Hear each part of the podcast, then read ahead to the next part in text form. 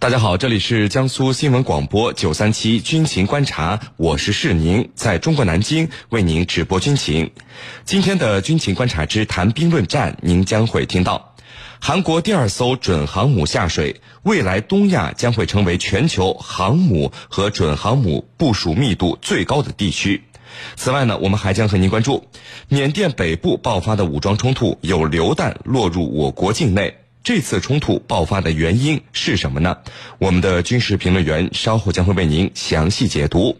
在谈兵论战之后，我们的评论员将会回答居民朋友们在大蓝鲸社区是您的朋友圈里所提出的问题。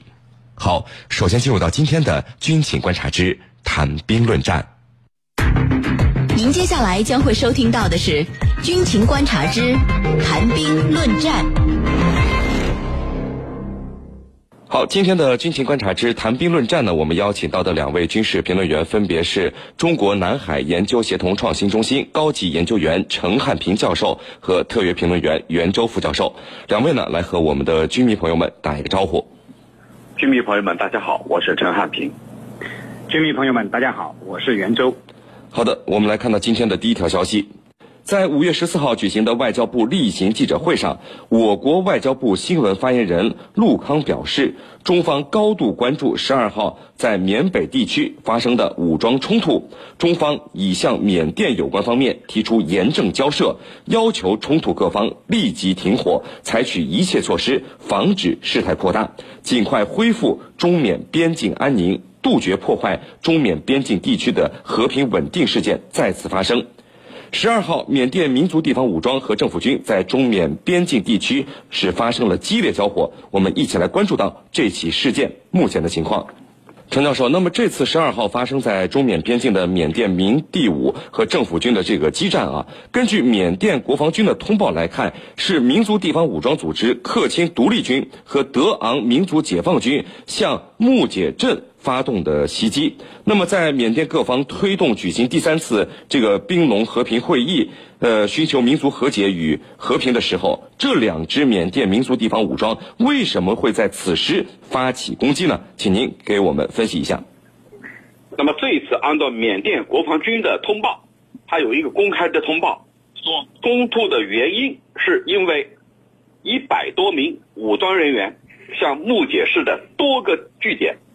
发生了武装袭击，那么当地的警方和支持政府的民团予以反击，导致了这样的结果。这是缅甸政府军发布的公告。其实啊，我觉得比这个要复杂的多。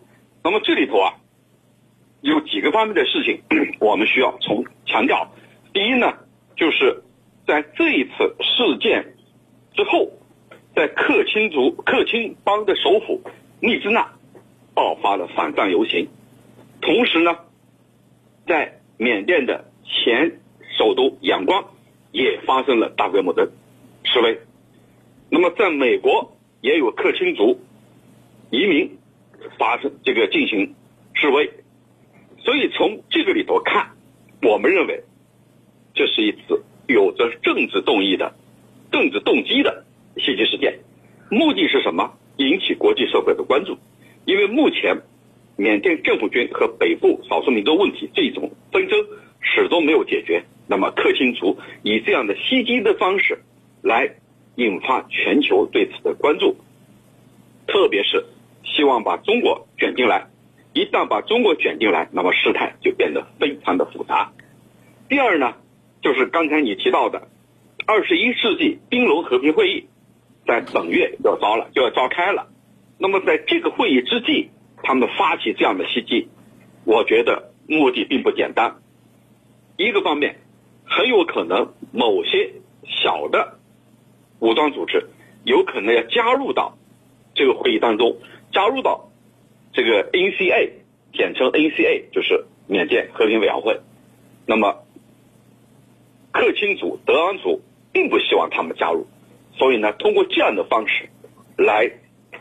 这个和政府军方面进行对抗，那么另外一个方面就是给即将召开的二十一世纪兵戎会议制造障碍，因为目前有一些武装组织它并不在二十一世纪兵戎和平会议的邀请之列，因为他们并不是和平委员会 NCA 的成员。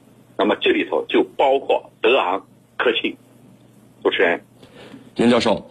那么，根据我国外交部所发布的信息，截止目前，缅北明第五在这个北部掸邦靠近中缅边境地区同政府军事发生的冲突呢，已经造成了两名我们中方在缅甸的人员死亡，并且有三枚火箭弹和一些榴弹落入到我国境内。那么，这样的情况是不是一个相当严重的情况呢？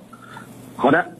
呃，缅北的武装冲突啊，波及到我国的边境地区，并威胁到我方人员呃的生命财产安全，呃，而且造成了呃我国人员的伤亡，这的确是一个非常严重的情况。呃，主要表现在以下几个方面：一呢，是我边境居民的生命财产安全受到威胁。呃，由于缅北冲突啊，呃，一些火箭弹、榴弹就会落到我方境内。那么我们常说啊，子弹是不长眼的。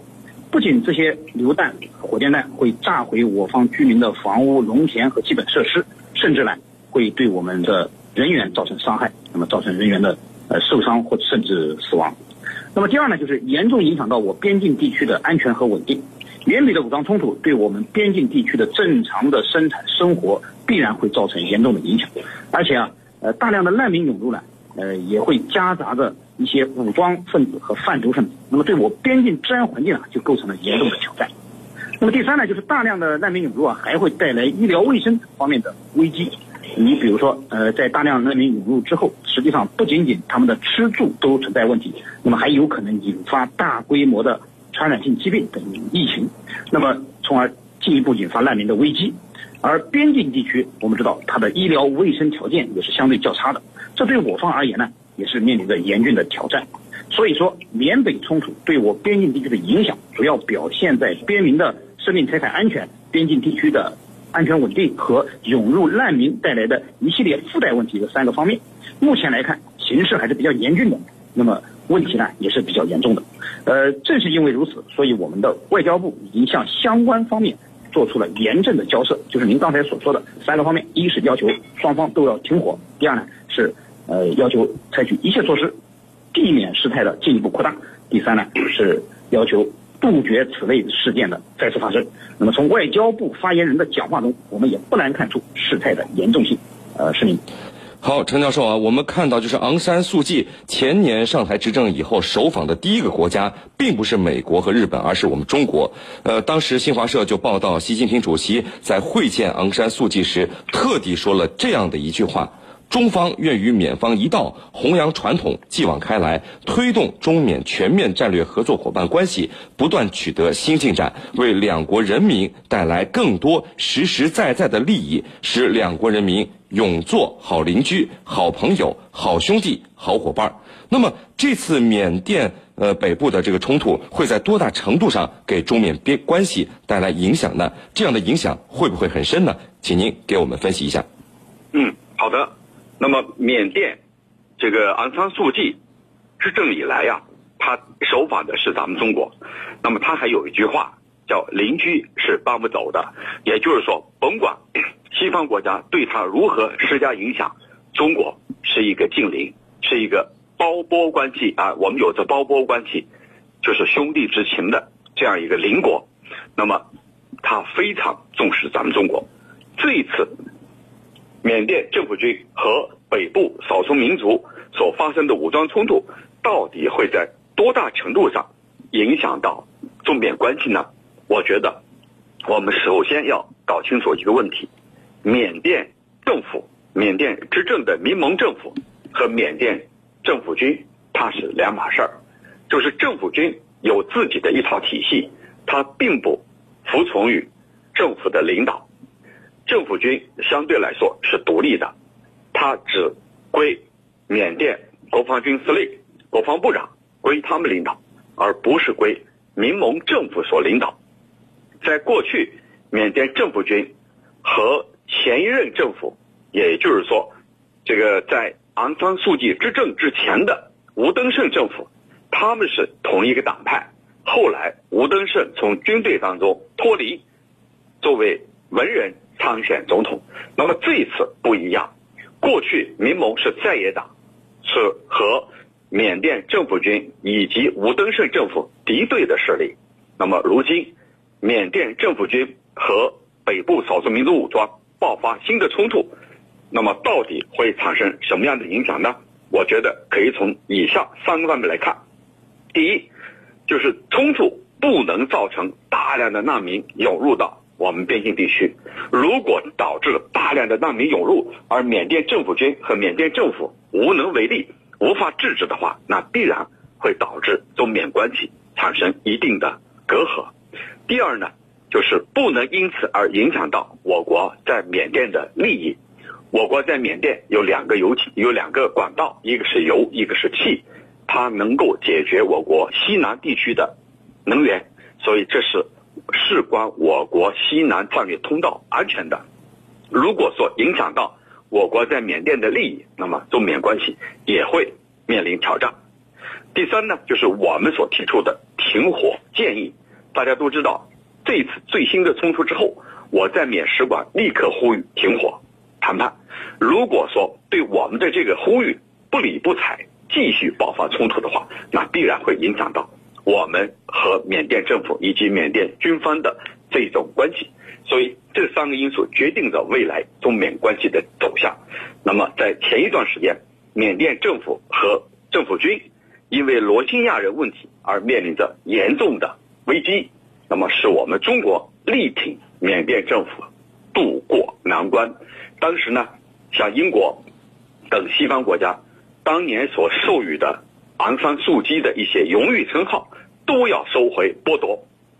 那么我们站在公正的立场上、客观的立场上，力挺缅甸昂山素姬和政府军，让他们渡过了难关。那么现在难关渡过了，缅甸政府军和缅甸政府到底应该怎么做？不仅事关。中缅两国的关系，而且还事关我国西南边境通道的安全，所以未来值得我们继续跟踪和关注。